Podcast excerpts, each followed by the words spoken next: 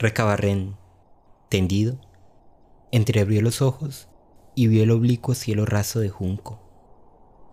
De la otra pieza le llegaba un rasgueo de guitarra, una suerte de pobrísimo laberinto que se enredaba y desataba infinitamente. Recobró poco a poco la realidad. Las cosas cotidianas que ya no cambiarían nunca por otras. Miró sin lástima su gran cuerpo inútil, el poncho de lana ordinaria que le envolvía las piernas. Afuera, más allá de los barrotes de la ventana, se dilataban la llanura y la tarde. Había dormido, pero aún quedaba mucha luz en el cielo. Con el brazo izquierdo, tanteó dar con un cencerro de bronce que había al pie del catre. Una o dos veces lo agitó. Del otro lado de la puerta seguía llegándole los modestos acordes. El ejecutor era un negro que había aparecido una noche con pretensiones de cantor y que había desafiado a otro forastero a una larga payada de contrapunto. Vencido, seguía frecuentando la pulpería como a la espera de alguien. Se pasaba las horas con la guitarra, pero no había vuelto a cantar.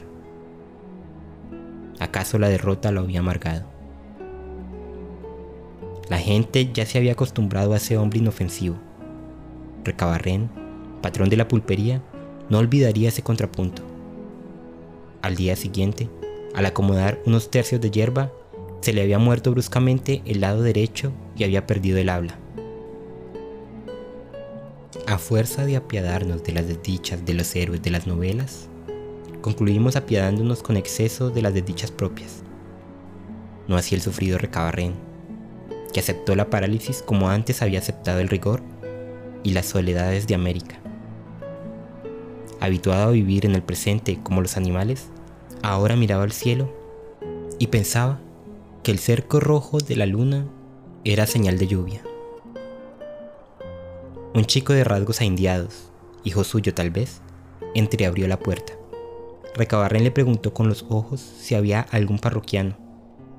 El chico, taciturno, le dijo por señas que no el negro no cantaba. El hombre postrado se quedó solo. Su mano izquierda jugó un rato con el cencerro, como si ejerciera un poder.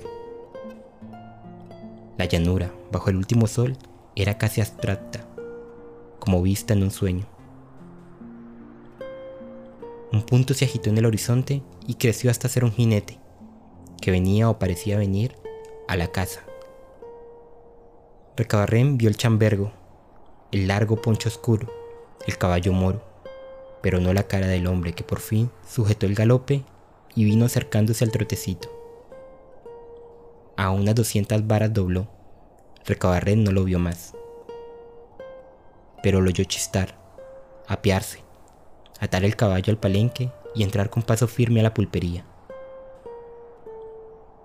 Sin alzar los ojos del instrumento, donde parecía buscar algo, el negro dijo con dulzura, ya sabía yo, señor, que podía contar con usted. El otro, con voz áspera, replicó, y yo con voz moreno. Una porción de días te hice esperar, pero aquí he venido. Un silencio. Al final el negro respondió, me estoy acostumbrando a esperar. He esperado siete años. El otro explicó sin apuro. Más de siete años pasé yo sin ver a mis hijos. Los encontré ese día y no quise mostrarme como un hombre que anda a las puñaladas. Ya me hice cargo, dijo el negro. Espero que los dejó con salud. El forastero que se había sentado en el mostrador se rió de buena gana, pidió una caña y la paladeó sin concluirla. Le di buenos consejos, declaró, que nunca están de más y no cuestan nada. Les dije, entre otras cosas, que el hombre no debe derramar la sangre del hombre.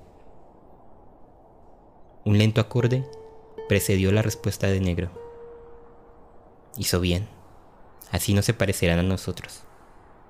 Por lo menos a mí, dijo el forastero, y añadió como si pensara en voz alta. Mi destino ha querido que yo matara y ahora, otra vez, me pone el cuchillo en la mano. El negro, como si no oyera, observó. Con el otoño se van acortando los días. Con la luz que me queda me basta, replicó el otro, poniéndose de pie. Se cuadró ante el negro y le dijo como cansado. Deja en paz a la guitarra, que hoy te espera otra clase de contrapunto. Los dos se encaminaron a la puerta. El negro, al salir, murmuró.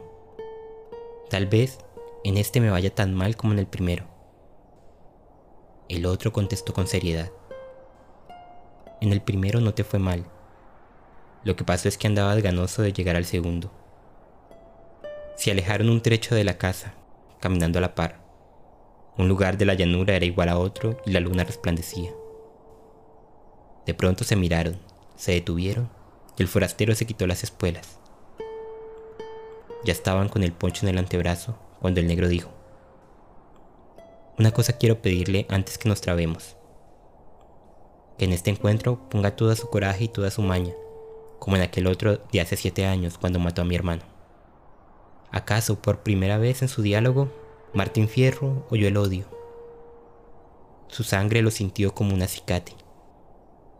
Se entreveraron y el acero filoso rayó y marcó la cara del negro. Hay una hora de la tarde en que la llanura está por decir algo. Nunca lo dice. O tal vez lo dice infinitamente y no lo entendemos. O lo entendemos, pero es intraducible, como una música. Desde su catre, Recabarren vio el fin. Una embestida y el negro reculó, perdió pie. Amagó un hachazo en la cara y se tendió en una puñalada profunda que penetró en el vientre. Después vino otra que el pulpero no alcanzó a precisar y Fierro no se levantó. Inmóvil, el negro parecía vigilar su agonía laboriosa. Limpió el facón ensangrentado en el pasto y volvió a las casas con lentitud, sin mirar para atrás. Cumplida su tarea de justiciero, ahora era nadie. Mejor dicho, era el otro no tenía destino sobre la tierra